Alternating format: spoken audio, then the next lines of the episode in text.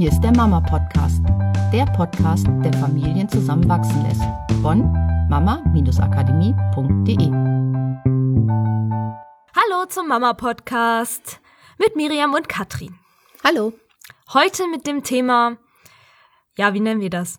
Bei ähm, Wutanfällen schlag doch einfach auf irgendetwas ein, um die Wut einfach mal rauszulassen und dann ist sie auch schon wieder weg. Genau, weil weit verbreitet oder ja doch, weit verbreitet kann man sagen, ist immer noch diese Annahme, dass wenn man Kindern, wenn sie wütend sind, irgendein Kissen hinlegt, dann sollen sie da drauf mhm. rumprügeln oder da reinschreien oder mhm ja, oder einen Boxsack ins hm. Zimmer hängen und dass man auf diesen Boxsack ja. rumprügeln kann. Und wir kriegen es immer wieder mit, dass das auch wirklich noch gang und gäbe ist, dass so ein Boxsack gekauft mhm. wird, ins Zimmer gehängt wird und dass die Kinder dann, okay, bist du wütend, geh doch einfach zu deinem mhm. Boxsack und hau da mal ein bisschen drauf. Rum. Ja, oder sogar nicht nur bei Wut, sondern was heute ja auch so ein großes Thema ist, ist dieses, das Kind hat so viel Energie und weiß nicht wohin mit seiner Energie. Also kriegt es einen Boxsack, weil da kann es seine Energie mal loswerden. Und es basiert auf einer ganz, ganz alten psychologischen Idee, was man halt gesagt hat, so, ne, wenn wir die Aggression dann rauslassen, ist sie weg. Das war eine Idee. Eine These. Genau. Mhm. Und dann wurde das nämlich mal getestet und dann hat sich rausgestellt, dass es eigentlich genau das Gegenteil bewirkt.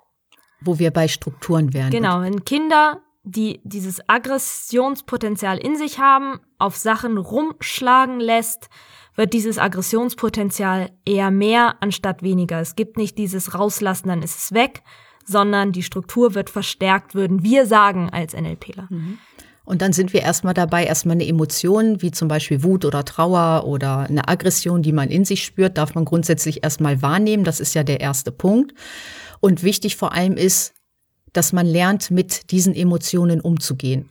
Und lernen, mit solchen Emotionen umzugehen, ist ja nun nicht unbedingt auf etwas einzuprügeln. Ja, es ist halt die einzige Option, die das Kind in dem Moment kriegt. Sozusagen, du bist wütend, schlag auf etwas ein. Du weißt nicht, wohin mit deiner Energie, schlag auf etwas ein. Wenn der Boxsack mal nicht da ist, welche Struktur hat sich dann im Gehirn verstärkt? Oh, ich bin wütend, ich weiß nicht, wohin mit meiner Energie, ich schlag auf etwas ein. Und bei Kleinkindern kann man das, wenn diese Struktur verstärkt wird, noch sehr gut beobachten.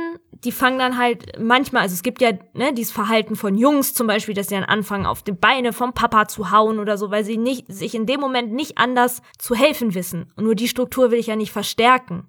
Ich will ja dafür sorgen, dass das Kind andere Optionen kriegt um mit dieser Energie umzugehen. Genau, wo wir bei Referenzerfahrung wären. Das heißt, wenn das Gehirn nur diese Referenzerfahrung kennt, auf etwas einzuprügeln in einen wütenden oder aggressiven Zustand mhm. oder Emotion, dann hat das Gehirn nimmt genau diese Datenautobahn und sagt, okay, ich habe mal die Erfahrung gemacht, wenn ich wütend bin, schlage ich auf irgendwas ein. Das ist kein bewusstes Handeln mehr, sondern das kommt aus einem hm. Gefühl heraus und es ist die Option, die das Gehirn zur Verfügung stellt, weil Referenzerfahrung. Ja, und selbst wenn Kinder oder auch Jugendliche ja intuitiv vielleicht wissen oder auch bewusst wissen, dass es nicht richtig ist, jemanden zu verprügeln, wenn man selber wütend ist, ist die Sache in dem Moment, dass ja oft die Emotion dann so groß ist, da sind wir wieder, Wut ist ja auch eine Art von Stress, dass dieses logische Denken von für welche Seite entscheide ich mich jetzt oftmals nicht mehr möglich ist, weil dann in diesem extrem gestressten Zustand automatisch reagiert wird.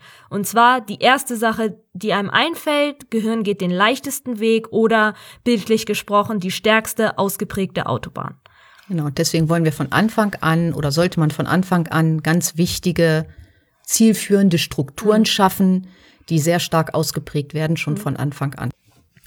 Okay, also was ist denn die Alternative? Was kann ich denn jetzt tun in so einer Situation? Wenn das Kind wütend reagiert. Ja, wütend oder nicht weiß, wohin mit seiner Energie, wie auch immer. Also hoher emotionaler Zustand und Ausbruch. Ja, da gibt's ja verschiedene Formen. Also wenn das Kind sehr stark schon reagiert mit aggressivem Verhalten, um sich schlägt, rumschreit, was auch immer, dann hat man nicht so viele Möglichkeiten. Also man kann es ein bisschen abäppen lassen, bis man wieder Zugang zu dem Kind findet. Das ist die eine Variante. Und die andere Variante ist, einen ganz starken Musterunterbrecher zu finden. Das heißt, ganz anders zu reagieren, als du jemals zuvor reagiert hast, weil es ist bei dem Kind auch eine Datenautobahn. Es greift auf Referenzerfahrung zurück und sagt, okay, ich bin wütend und ich habe gelernt, wenn ich wütend bin, aus welchem Grund auch immer, schreie ich, ich schlage auf irgendetwas ein.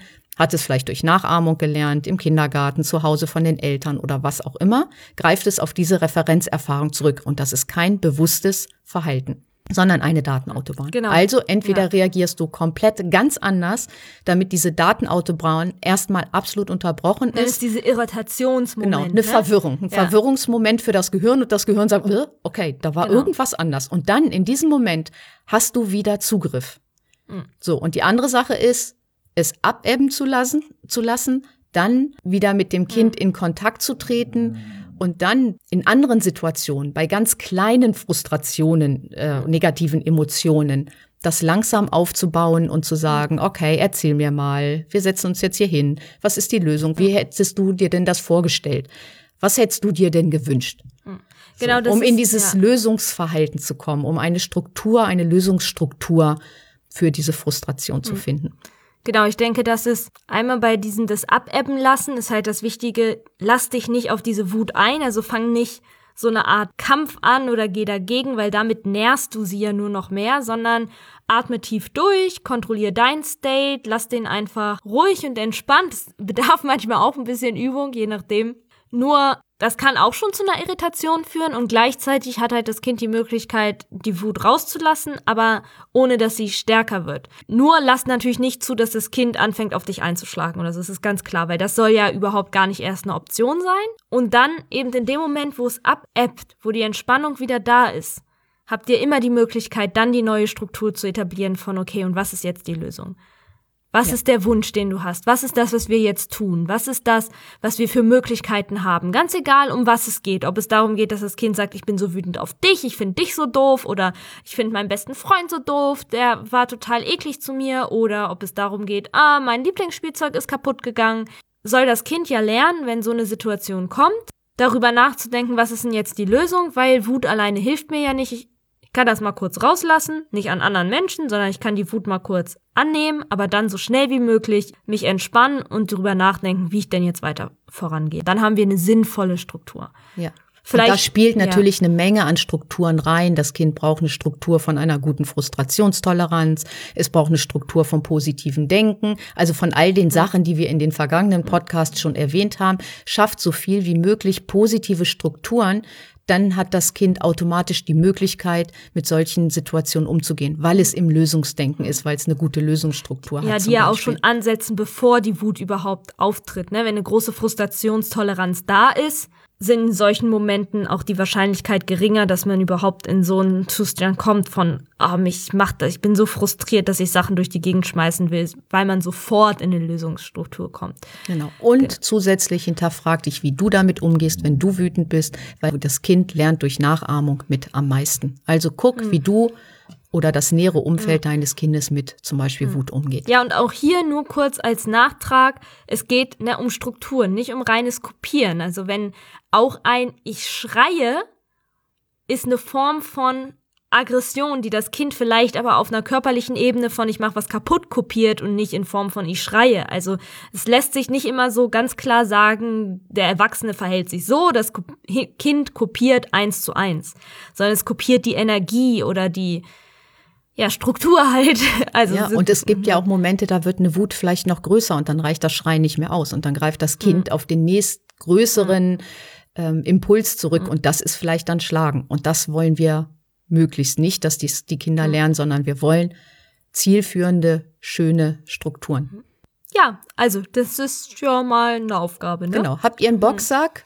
Ja, zum Training, Körperbeherrschung, super, genau, aber nicht um die Wut, aber nicht um die Wut rauszulassen. Ja, dann freue ich mich auf nächste Woche, auf das nächste Thema. Bis nächste Woche. Tschüss. Macht's gut. Tschüss.